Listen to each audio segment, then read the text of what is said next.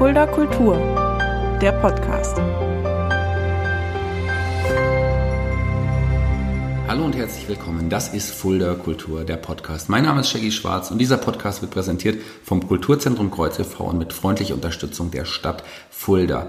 Aktuell, und viele von euch haben es gemerkt und in der Presse gelesen, läuft bei uns die Veranstaltungsreihe Kultur findet statt. Und es findet statt im Museumshof jetzt mehrere Wochen lang ausschließlich mit regionalen Künstlern besetzt, mit ein paar ganz kleinen Ausnahmen. Tickets im Vorverkauf sichern von Kindertheater über Kleinkunst, Kabarett, Musik, aber auch natürlich Kino. Ganz, ganz viele zahlreiche Veranstaltungen. Es lohnt sich auf jeden Fall mal einen Blick auf unsere Homepage zu werfen. Und es lohnt sich auch, den heutigen Podcast anzuhören, denn ich habe heute mal einen ganz anderen Gast, einen Gast, ja, der auch Kulturveranstalter oder Kulturschaffender ist, aber eher in dem Subkulturbereich. Ich zitiere ganz kurz. Subkultur innerhalb eines Kulturbereichs einer Gesellschaft bestehende, von einer bestimmten gesellschaftlichen, ethnischen oder ähnlichen Gruppe getragene Kultur mit eigenen Normen und Werten. So definiert sich Subkultur und Subkultur ist unter anderem auch Graffiti. Und einen bekannten Graffiti-Künstler, einen sehr bekannten, würde, würde ich fast behaupten, ähm, der sitzt jetzt mir gegenüber. Das ist Carsten Siebert alias K1. Hallo Carsten. Hallo, grüß dich. Freue mich sehr, dass du dabei bist. Es wird auf jeden Fall ein ganz interessanter Podcast, da bin ich mir sicher. Du bist gebürtiger Fuldaer, das ist, das ist auch Das richtig. stimmt, genau. Ich komme sogar aus Fulda, bin ich wie andere vielleicht hergezogen oder wegen Studium äh, etc. hier in Fulda gelandet, sondern komme ursprünglich aus Fulda direkt. Und es hat mich auch äh, bisher hier gehalten. Habe ja, äh, ja auch äh, nicht nur mein ganzes äh, Jugendleben verbracht, beziehungsweise dann später auch jetzt mein berufliches Leben, sondern habe auch dann äh, die Ausbildung gemacht, später auch dann mal studiert ähm, und ja, hatte auch immer das Glück oder die Umstände entsprechend, dass ich hier dann auch das gefunden habe, äh, was mich auch hier gehalten hat entsprechend. Man hört es vielleicht nicht an deiner jugendlichen Stimme, aber du bist ja schon seit ja, weit über 30 Jahren, kann man schon sagen, in, der, in dieser Szene aktiv. Irgendwie. Wie, wie kam das? Richtig, man meint es gar nicht, wenn man sich so sieht. Ich ähm, bin jetzt tatsächlich auch schon dieses Jahr in die 50 eingestiegen. Was ja vielleicht auch äh, in mancherlei Hinsicht äh, genau für dieses äh, Thema oder für dieses Gebiet ein bisschen ungewöhnlicher zu sein scheint, weil man ja immer denkt, Jugendkultur, Graffiti, äh, vielleicht auch Hip-Hop etc. ist mehr so dieses jugendkulturelle Ambiente. Aber nein, wir haben mittlerweile auch äh, weltweit oder deutschlandweit durchaus auch viele Protagonisten meiner Altersstufe, die da auch mit 50, 60 immer noch aktiv sind, beziehungsweise da natürlich auch eine ganz andere Herangehensweise an das Thema selber haben jetzt der klassische Jugendliche, der in seinem ganzen äh, Selbstfindungsprozess vielleicht mal ein paar Jahre oder eine gewisse Zeit lang das Thema für sich entdeckt hat, sich mal ausprobiert, auch mal Grenzen überschreitet damit, aber letztendlich dann doch wieder ähm, im Laufe der Jahre dann anderen Interessen nachgeht oder sich einfach die Interessen verschieben. Bei mir war das halt nicht so. Ich bin zwar auch ähm, relativ jung zu der ganzen Sache gekommen, um genau zu sein mit 17, wobei ich muss ein bisschen vorschalten, halten. Ähm, ich bin ja ähm, über die ähm, Hip-Hop-Sozialisation äh, sozusagen zu Graffiti im Speziellen gekommen. Das heißt, ähm, man kennt das ja vielleicht so ein bisschen aus, dem, äh, aus den gängigen Klischees heraus dass man ähm, Hip-Hop immer mit diesen vier Elementen verbindet, also Rap-Musik, äh, DJing auch, äh, die Breakdance bzw. B-Boying, äh, diese Tanzform und auch äh, Graffiti ist quasi so das, was sich früher unter dem ja, Oberbegriff Hip-Hop äh, zusammengefasst hat, hat sich mittlerweile etwas auseinanderdividiert, was jetzt auch nicht unbedingt äh, negativ oder positiv zu bewerten ist, es ist einfach der Lauf der Dinge.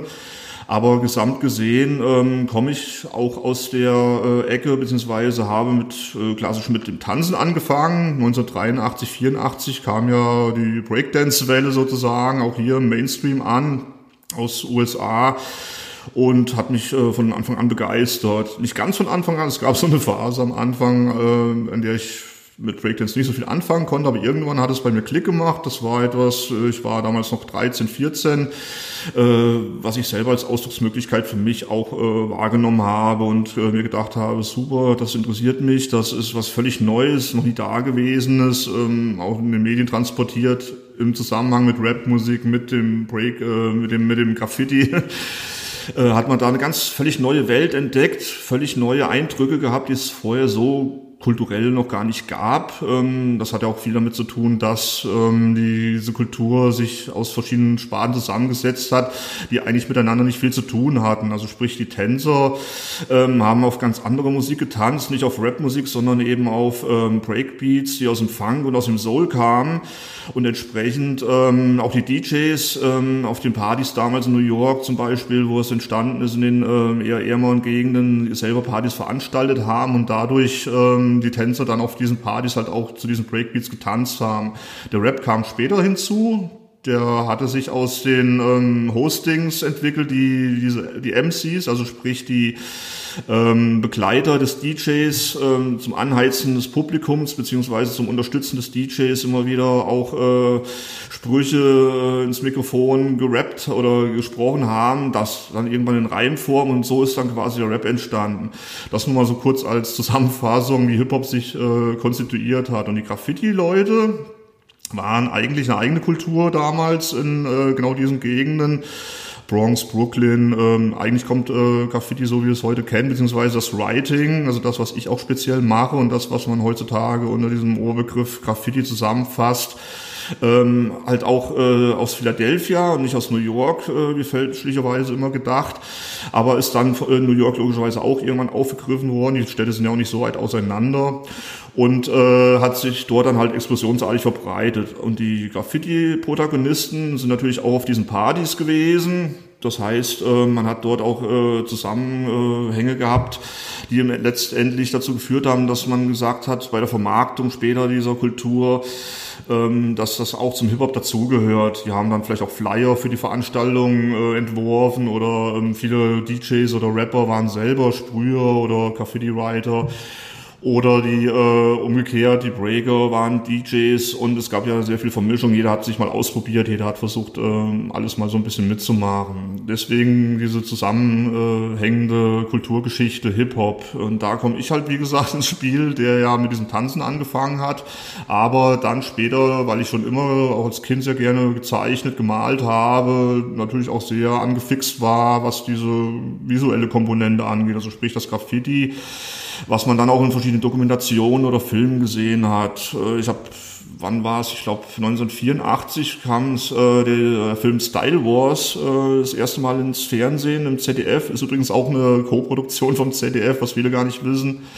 Und äh, dieser Film hat mir diese Gesamtkultur über dieses Breaking hinaus äh, natürlich weiter oder vorwärts gebracht und ich habe dadurch die äh, dieses Graffiti als Kultur oder die Bestandteil des Hip-Hops, Graffiti natürlich auch kennengelernt und war ganz fasziniert, dass es dort äh, drüben in Amerika Leute gibt, die U-Bahn-Züge anmalen oder Straßenzüge mit ihren Bildern und ihren Zeichen versehen. Das war natürlich was völlig Eigenes, was völlig äh, Selbstständiges und habe mich natürlich auch ein bisschen daran ausprobiert und versucht da äh, ja auch das für mich anzueignen, aber eigentlich der, der Knackpunkt, als ich mich wirklich begriffen habe als Graffiti-Künstler, sage ich jetzt mal so, war dann 87. Da kamen sehr viele Einflüsse, auch dann Deutschland intern, dass man gesehen hat, okay, in München hat sich eine Szene entwickelt, in Hamburg äh, ist langsam eine Szene am Entstehen.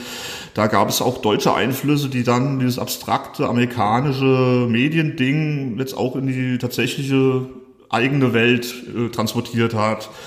Und so habe ich dann äh, mich natürlich weiterentwickelt und habe gesagt, jetzt äh, gehe ich das richtig an und versuche das selber mal für mich zu entwickeln und äh, würde mich ab da, wie gesagt, als äh, Graffiti-Writer oder als Graffiti-Künstler definieren.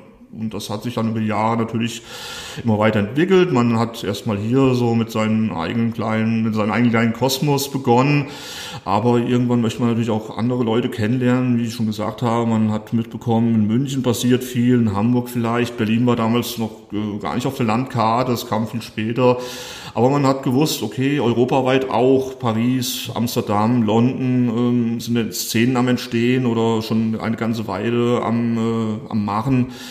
Äh, du guckst dir das einfach auch mal an. Natürlich erstmal deutschlandweit nur, gehst mal ein bisschen über den Horizont hinaus, fährst äh, etwas rum, schaust dir das Ganze mal an, wie wird es vor Ort wirklich auch gemacht, aber es, äh, wie man sich vorstellen kann, damals auch relativ schwierig gewesen, ohne Internet und ohne äh, diesen medialen Möglichkeit des Austauschs, äh, schwierig zu, äh, schwierig gewesen, Leute kennenzulernen. Aber nichtsdestotrotz ist es dementsprechend auch manchmal gelungen. Man hat durch Zufall ähm, mal von einer Veranstaltung gehört, äh, auf die man gegangen ist, in Frankfurt vielleicht, und hat dort dann gesehen, ach, das könnten vielleicht auch Graffiti-Writer, Sprüher, wie man immer, äh, die auch damals benannt hat, äh, sein, hat die angesprochen und so hat man peu à peu auch mal Leute kennengelernt, sich mit denen ausgetauscht. Es wurde vielleicht mal Fotos hin und her geschickt. Und ähm, man hat sich selber ähm, auch dadurch natürlich mit den Einflüssen, mit den Stilen, die man dort kennengelernt hat, dann auch selber weiterentwickeln können. Man merkt, es sprudelt ja so richtig aus dir heraus. Also du lebst und liebst deine Leidenschaft. Auf jeden Fall, lass uns noch mal einen Schritt noch mal ganz kurz zurückgehen, bevor wir, bevor wir jetzt dein, dein, auch deinen Werdegang so ein bisschen, über deinen Werdegang so ein bisschen mhm. sprechen werden, weil da hast du ja super viele interessante Erfahrungen gemacht. Du hast Rhein-Main jetzt schon angesprochen, München hast du schon angesprochen. Aber lass uns noch mal ganz, ganz kurz zurückgehen für einige, die vielleicht gar nicht genau wissen, Du hast Graffiti schon erklärt, aber woher kommt der Begriff oder der Ursprung von Graffiti? Das ist ja eigentlich, wenn man so will, und ich habe deine Bachelorarbeit dazu gelesen, das kommen wir ja gleich auch noch zu, zu, mhm. zu sagen, du hast nämlich auch eine Bachelorarbeit darüber geschrieben, der, der, der, die Begriff, die Definition von Graffiti und der geschichtliche Exkurs dazu vielleicht auch nochmal ganz kurz. Genau. Ähm, Graffiti von seinem Wortstamm kommt aus dem Griechischen, beziehungsweise dann adaptiert ins Lateinische. Äh, Sgraviare bedeutet Ritzen, beziehungsweise Einritzen vom Wortstamm, von der Etymologie her. Ähm, war früher eine spezielle Wandgestaltungstechnik äh, damals in, in Griechenland, äh, wo man, wie der Name schon sagt, ähm, Buchstaben, Zeichen, figürliche Darstellungen oder äh, erklärende Texte zum Beispiel in den Putz der Häuser eingeritzt hat. Das bedeutet, äh, man hat dort ähm, quasi ein Gestaltungselement gehabt, nicht additiv, also auftragen mit Farbe, sondern man nimmt was weg, um dadurch die äh, Figürlichkeit oder die Symbolhaftigkeit äh, darstellen zu können.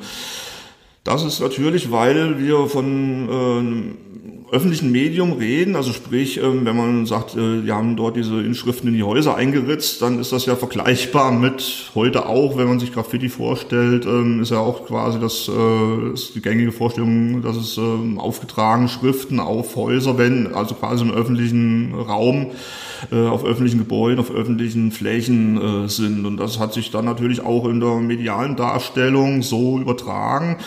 Die Zeitung, die damals über diese neuartige Kultur New York oder Philadelphia berichtet haben, die das ja auch schon Anfang der 70er aufgegriffen haben, als es, wie gesagt, entstanden ist. In Philadelphia 68, dann Anfang 69, 70 äh, nach New York übergeschwappt gab es natürlich irgendwann auch mal äh, Zeitungsartikel, die dieses Phänomen dann aufgegriffen haben und gesagt haben, ähm, da ist was ganz Phänomenales am Entstehen. Äh, es gibt hier plötzlich Graffiti bei uns in der Stadt, um mal diesen altertümlichen Begriff aus dem Europäischen aufzugreifen, um das einfach zu benennen. Die äh, Aktivisten selber haben das aber ähm, ein bisschen anders gesehen. Die definieren sich über das, was sie eigentlich machen, weil es ist nicht einfach eine, ja, ähm, bestimmte thematische ähm, Abfolge von Symboliken, die sie aufbringen, sondern es ist ja quasi Schreiben von Buchstaben bzw. von Wörtern und welches Wort ist denn der eigene Name. Das war die Hauptintention der Jugendlichen. Ich schreibe meinen eigenen Namen, um mich halt im öffentlichen Raum sichtbar zu machen gar nicht mal ähm, soziologisch gesehen für die Gesamtgesellschaft, sondern natürlich erstmal für die eigene Szene, für die eigenen Kompagnons, für die eigenen Interessenten, die sich auch dort betätigen. Ich möchte dort so bekannt wie möglich werden, Stichwort Fame, und möchte dort äh, meinen Namen so weit und so oft und so groß und so toll verbreiten, wie es geht, um halt diesen Fame erreichen zu können. Das ist so die, äh, ja, die, die Ursprungsintention, warum Writing überhaupt entstanden ist, so wie man es heute halt kennt als Writing. Das Ganze hat sich aber in der, der Zeit äh, in eine künstlerische Richtung entwickelt. Von den normalen Unterschriften, diesen Tags, wie sie äh, fachsprachlich genannt werden, äh, wurde das Ganze von der Eindimensionalität in die Zweidimensionalität transferiert, man hat größere Flächen bearbeitet, man hat ähm, Outlines um die Text herumgezogen. Outline ist die Umrandungslinie, die die Buchstaben definiert. hat das Ganze dadurch in die Zweidimensionalität gehoben und im Endeffekt auch dann mit Farbaddition und verschiedenen Farbkompositionen versucht, aus der Masse herauszustechen. Man kann sich vorstellen, wenn ein Schlagwort 10.000 Jugendliche in New York äh, sich mit einer Sache beschäftigen und man möchte aber in dieser Szene bekannt werden, dann reicht es von der Masse irgendwann nicht mehr. Man braucht auch einen gewissen Stil, man braucht einen gewissen Alleinstellungsmerkmale, die einem dann ermöglichen, aus der Masse eben hervorzutreten und bekannt zu werden, weil man sagt, oh, das ist der, der hat genau diesen Stil oder der hat wieder dieses tolle Bild gemalt.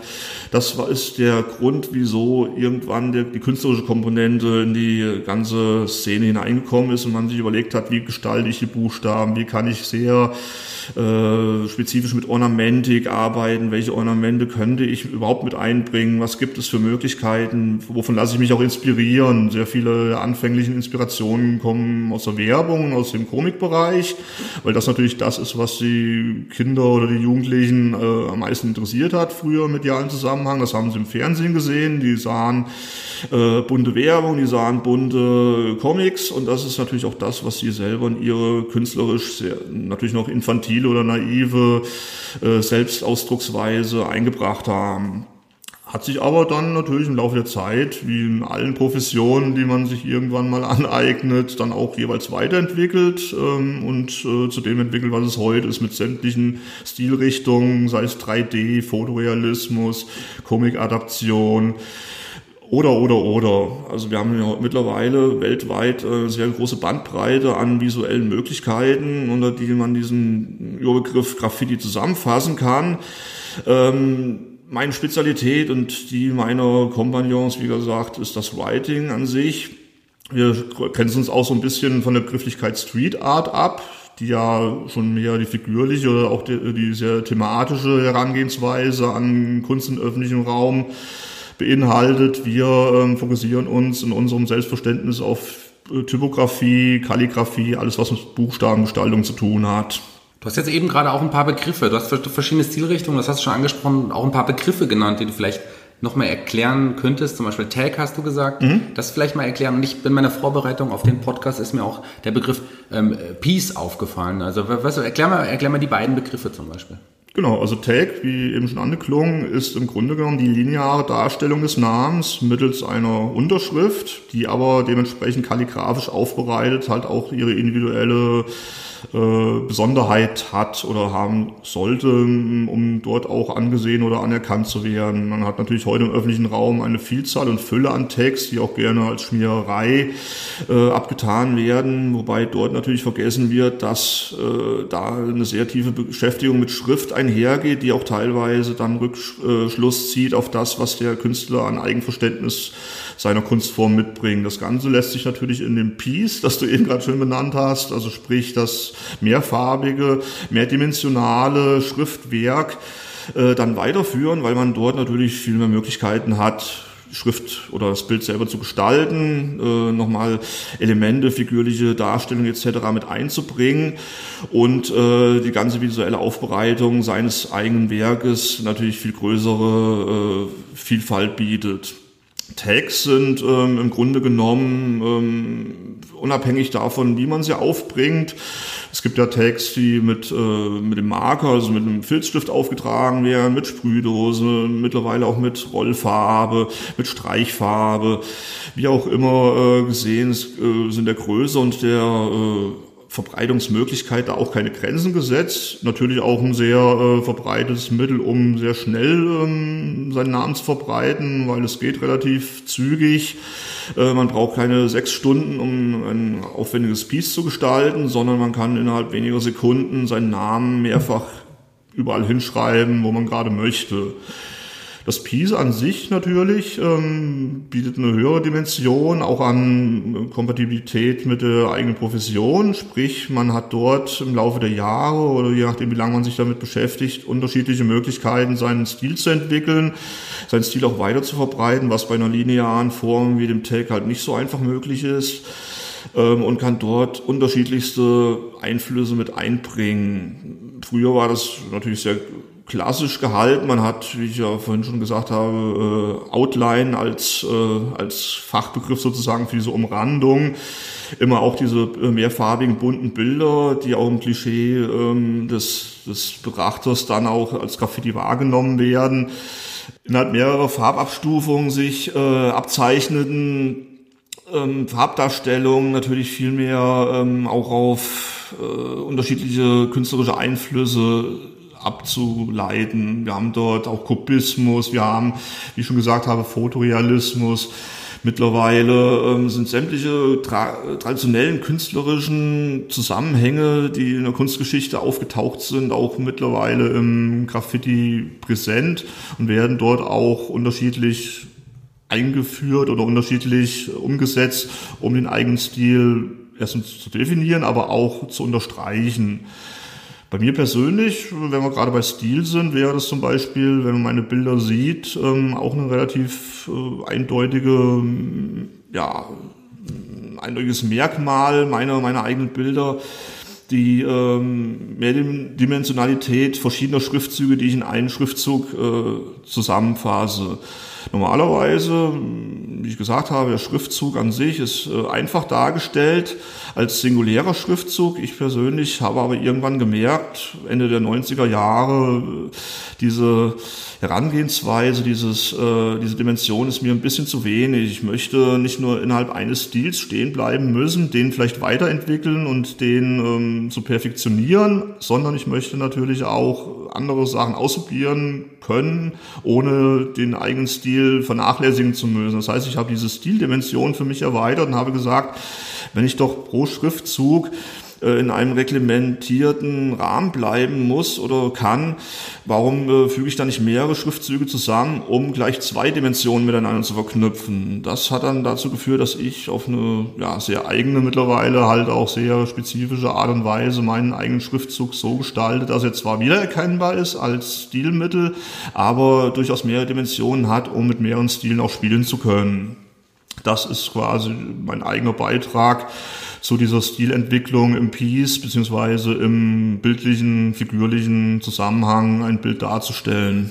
Trotz der ganzen Vorurteile, die das Graffiti hat und der negativen Assoziation und ja auch früheren Illegalität teilweise auch, ähm, hast du auch schon Mitte der 90er nach Reisen nach München und so weiter auch schon angefangen, Auftragsarbeiten anzunehmen, wie, wie, wie, und quasi auch gegen Honorar damals dann schon, was ja wahrscheinlich ja. ungewöhnlich auch schon zu dem Zeitpunkt für, für Deutschland oder für Fuldaer Verhältnisse wahrscheinlich war und ähm, hast dann auch schon Mitte der 90er auch eigene Ausstellungen schon gehabt. Also erzähl mal ganz kurz, wie es dazu kam und erklär mal kurz, warum es diese Vorurteile eigentlich gibt. Oder gab. Ich weiß nicht, ob es immer die immer noch so, so bestehen wie damals. Ich denke, die sind immer noch vorhanden, weil ähm, man hört es ja auch manchmal im, ähm, im Diskurs mit verschiedensten ähm, Leuten aus der Allgemeingesellschaft oder aus dem Mainstream, sage ich mal, die jetzt äh, nicht so tief in der Materie verankert sind die ihr eigenes Bild von der äh, Kultur haben und natürlich auch äh, ganz stark die Komponente Illegalität äh, eine Rolle spielt in der Bewertung. Das heißt, es wird äh, auch bis heute, bis zum heutigen Tag, obwohl äh, Graffiti-Writing oder sämtliche Graffiti-Formen mittlerweile in der Mitte der Gesellschaft auch angekommen sind. Du hast angesprochen, Auftragsarbeiten, auch im Kunstmarkt ähm, haben mittlerweile sehr viele Künstler Fuß fassen können.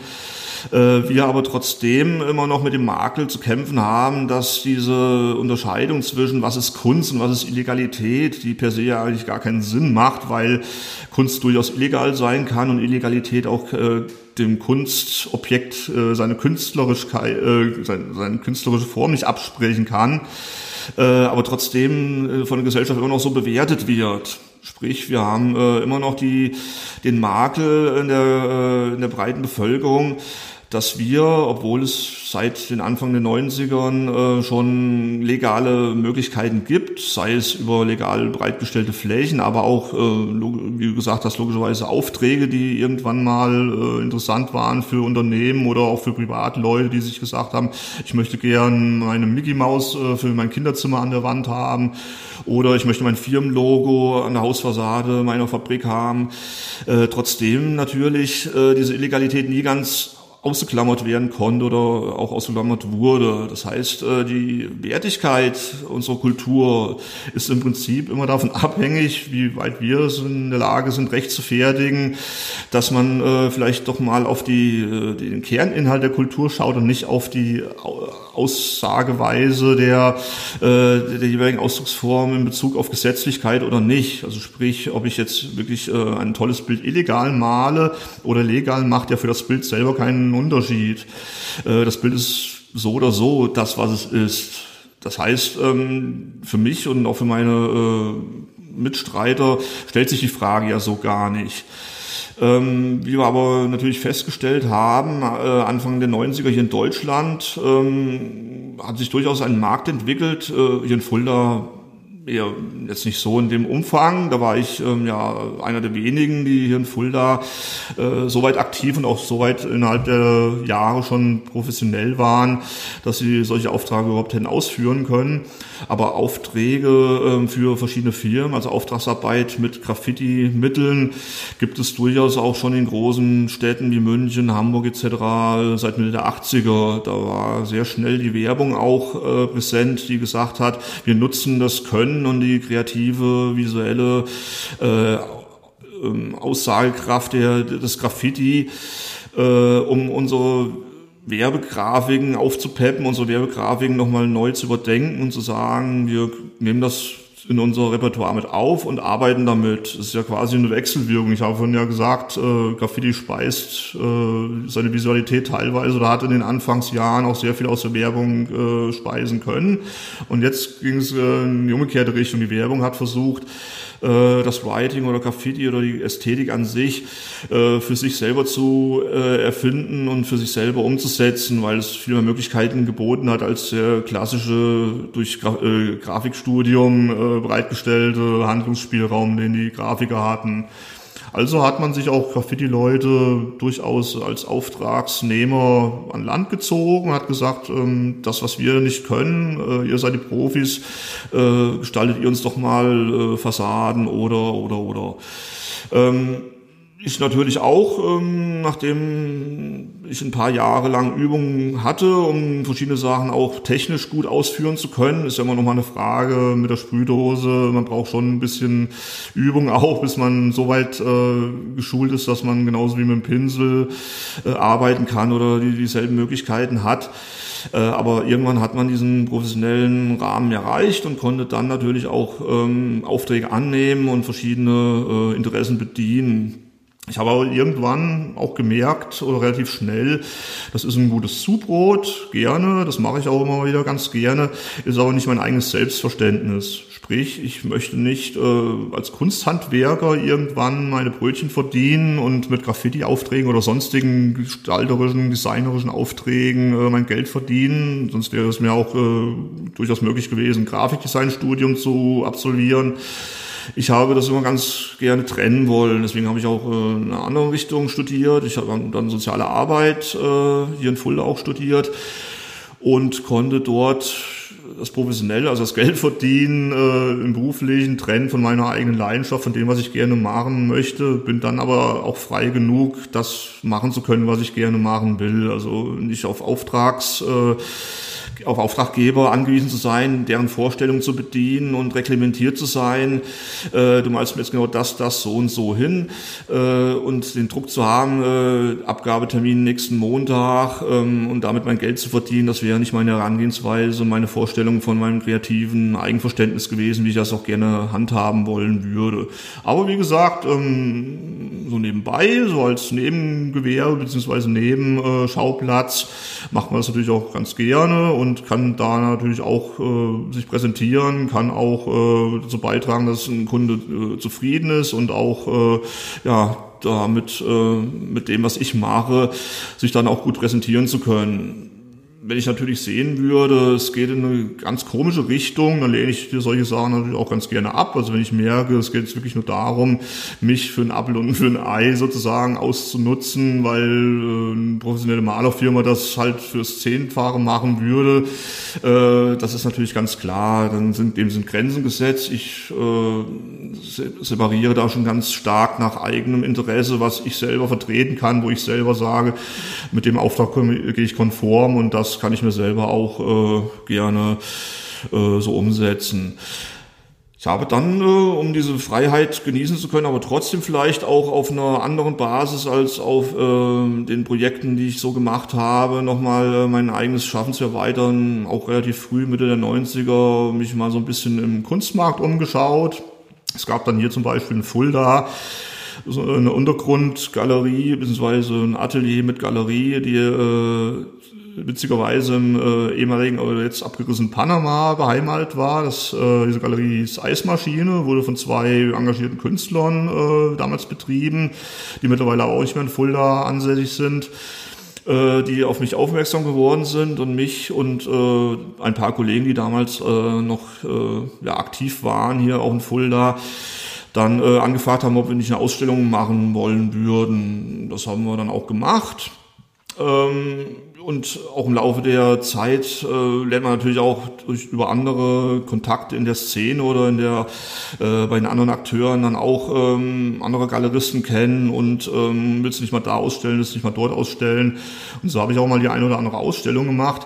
Aber selbst da war mir relativ schnell klar, das wird auch nicht mein hauptsächlicher Weg werden, weil auch die, der, der Käuferbedarf natürlich sehr abgestimmt ist auf das, was, äh, was dort ausgestellt wird.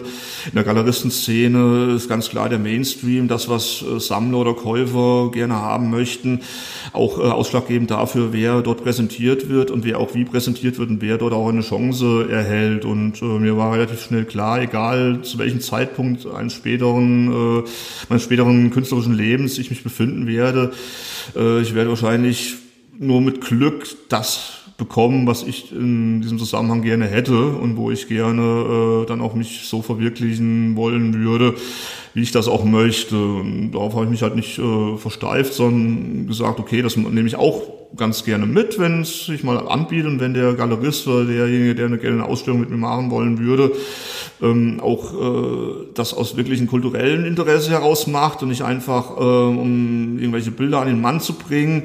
Äh, das wäre mir zu wenig. Dann bin ich natürlich auch immer gerne bereit, das äh, da auch mit einzu, äh, mich mit einzugliedern und das auch gerne umzusetzen.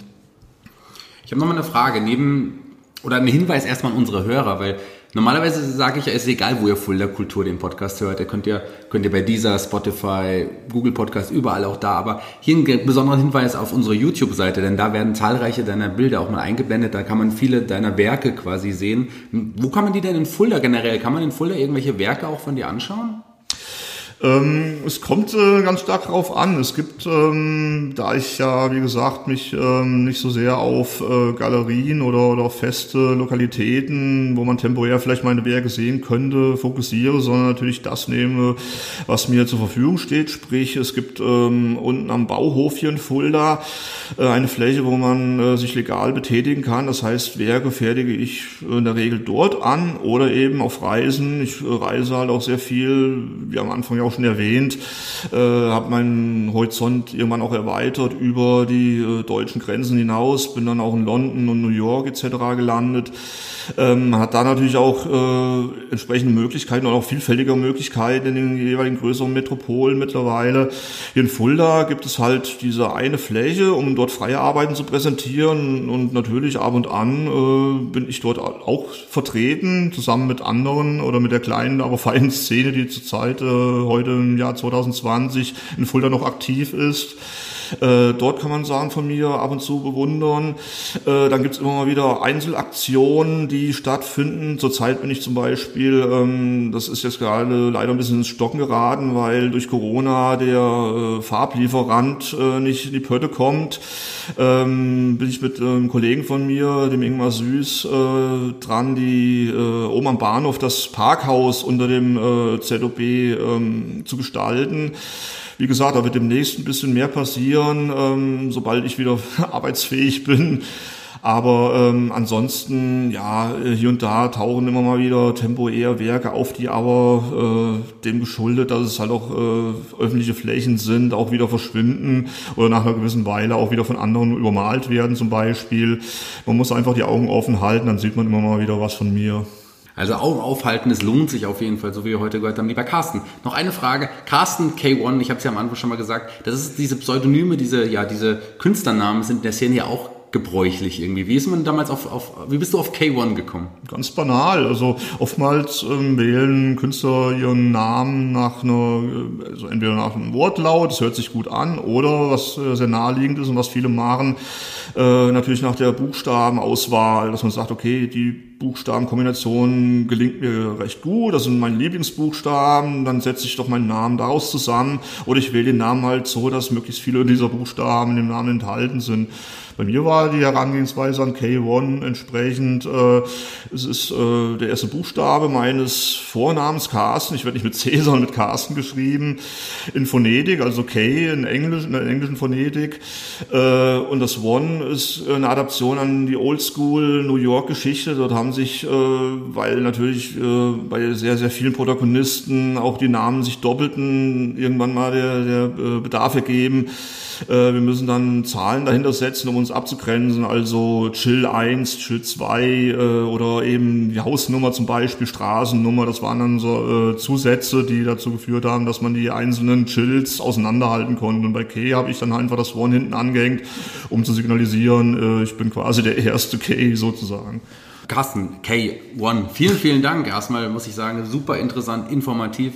Du bist ein Künstler, der sein, seine Kunst lebt und liebt und das schon mehr als zwei Drittel deines, deines Lebens, kann man so sagen. Das ist unglaublich. Ja, ist ein bisschen zusammengekommen, genau. also ein bisschen was ist gut. Also was für ein interessanter Exkurs. Ähm, ich, ich kannte mich ja vorher mit diesem Thema am wenigsten aus, zu allen Themen, die ich bisher hier so im Podcast ein bisschen hatte. Und ich muss sagen, ich habe eine ganze Menge gelernt, ich habe eine ganze Menge erfahren. Und ich schätze dich jetzt noch mehr als Person und als Künstler. Vielen, vielen Dank, dass du auf jeden Fall dabei warst. Du kennst ja unsere Podcasts, wie du mir vorher gesagt hast. Ähm, auch du darfst jetzt am Ende dir einen Song für die Spotify-Playlist raussuchen. Und ich lass mich raten, der ist bestimmt aus dem Hip-Hop, oder? Fast, also beziehungsweise ja, aber nicht dieser klassische Rap-Hip-Hop, ähm, wie man es jetzt vermuten äh, könnte. Ich habe mir auch überlegt ähm, im Vorfeld, äh, da ja auch meine musikalischen Präferenzen eher im Funk-Soul-Bereich liegen, äh, aber ich mir gedacht habe, äh, möglicherweise bei deinen Gästen ja vielleicht auch äh, demnächst das eine oder andere in die Richtung äh, kommen könnte. Also bin ich dann schon eher auf diese Hip-Hop-Richtung gegangen, um einfach ein bisschen Vielfalt auch in den Podcast reinzubringen. Äh, dort aber nicht dieses klassische Rap-Ding, sondern die mittlerweile leider äh, etwas untergegangene DJ-Kultur. Da gibt's ja auch sehr schöne Alben oder sehr schöne Tracks, die das DJing nochmal äh, etwas hervorheben und ähm, mit den DJ-Künsten der jeweiligen DJs äh, präsentieren. Und da habe ich mir ausgesucht äh, von meinem Freund äh, DJ Mirko Machine ähm, aus seinem Album Die Profis, Zeiten ändern dich nicht immer, die Maschine. Sehr gut, sehr guter Wunsch. Ähm, Mirko Machine, den habe ich ja auch mal in, in Fulda erlebt. Mhm. Im, im, das ist auch schon ewig her, gell? Diese, die gute alte Zeit, äh, wenn man bedenkt, was heute aus dem Hip-Hop geworden ist. Wollen wir gar nicht drüber reden, zum Glück. Müssen wir auch nicht drüber reden. Vielen, vielen Dank, dass du da warst. Hat mir sehr, sehr viel Spaß gemacht, wirklich. Und dir gehören heute die Schlussworte. Vielen Dank, sage ich schon mal. Danke, tschüss den Hörern. Bis zum nächsten Mal. Also erstmal Dankeschön auch, dass ich hier sein durfte. Und ich ähm, möchte ganz gerne, wie gesagt, zum Schluss nochmal ähm, sehr ans Herz legen, bei Klischeebegriffen wie Graffiti ähm, nicht auf das, äh, also quasi das in den Fokus zu nehmen, was man ähm, breit gefächert kennt, sondern wirklich auch mal hinter die Kulissen schauen, schauen, was ist denn die Motivation, was ist denn die äh, Herangehensweise, was ist der bildliche Inhalt, ähm, also sprich, was macht die Kultur an sich aus, um auch dann sehen zu können, da ist möglicherweise mehr dahinter als die, ja, sage ich jetzt mal so platt, äh, jugendliche Schmiererei, sondern dass dort wirklich auch Leute sich Gedanken mit dem machen, was sie dort ausdrücken und äh, Graffiti durchaus auch zu einer ernstzunehmenden Kultur zählt, neben allen anderen kulturellen Formen, die es äh, gesellschaftlich so gibt. Dann darfst du dich jetzt auch nochmal verabschieden. Ciao. Vielen Dank.